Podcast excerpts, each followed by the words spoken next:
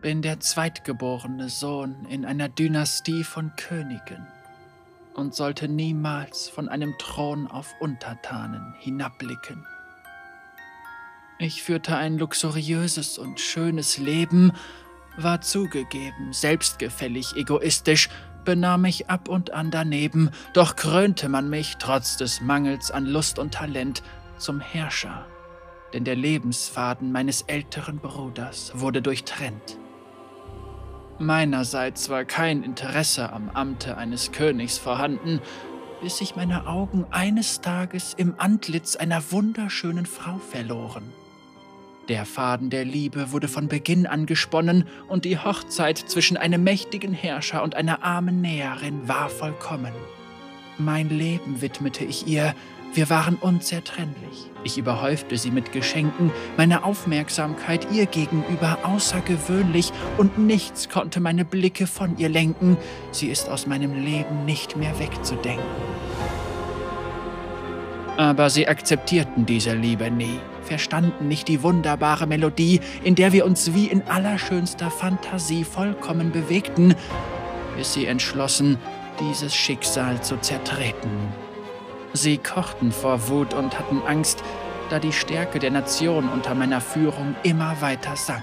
Also wurde ein Komplott geschmiedet im Geheimen, um mich aus meiner Amtesmacht zu entkleiden, doch die Feinde, hinterhältige Schlangen, erkannten die Gelegenheit, um zuzuschlagen. Und so eilte jener Tag heran, an dem man mich zwang, den dahinscheidenden Körper meiner Liebsten in den Armen zu tragen, da eine Klinge, getränkt mit Gift, nicht in meinen Leibe drang. Sie streifte stattdessen ihre zierliche Gestalt, das Gift wirkte, und zurück blieb nur noch ein kurzer Aufenthalt meiner einzigen Liebe. Ich versuchte alles, damit sie wieder an meiner Seite verweilte, doch nichts von all dem wirkte, nicht ansatzweise. Dann die Hoffnung auf einer Insel weit entfernt, allheilendes Wasser, welches ihren Körper wieder erwärmt, und da war sie auch für einen Augenblick von kurzer Dauer für mich wunderschön. Andere sahen sie als schrecklichen Geist aus Finsternis und Zorn und endlos sauer. In meine Brust stieß sie meine eigene verzauberte Klinge, und die Magie des Wassers stieß auf die des uralten Schwertes, und alles explodierte, doch ist es egal, was an jenem Tage passierte.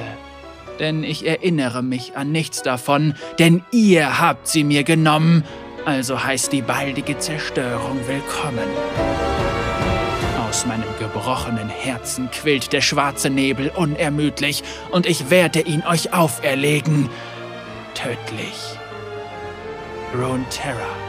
An deinem Fuße halte ich mich in dunklen Nebelschwaden auf. Ein kaum erforschter Fleck, grausame Gewitterwolken ziehen herauf, nehmen seit jeher ihren Lauf, zwingen Sterbliche in düsteren Graunächten in einen unendlich unsterblichen Kreislauf, züchtet zuhauf Schwarznebelgeister zu einer Armee von Hunderttausenden herauf. Ihr werdet bezahlen für eure Taten ganz gleich, wohin ihr zu entkommen versucht, denn der Kataklysmus, der einst die gesegneten Inseln erschütterte, ist nichts im Vergleich zu dem Exorzismus, den ich heraufbeschwöre und eure sterblichen Seelen an den schwarzen Nebel verfüttere. Alle Lebenden werden sterben oder sich unterwerfen. Die größte Geisterbeschwörung weit und breit. Denn eine Welt, die mich der Schönheit beraubt, verdient die Zerstörung. Und ich bringe sie euch. Denn ich bin es leid, auf meinem Thron am Fuße der Welt auf ihre Rückkehr zu warten. Also, Ruin Terra, sieh dich vor. Deine letzte Graunacht wird bald starten.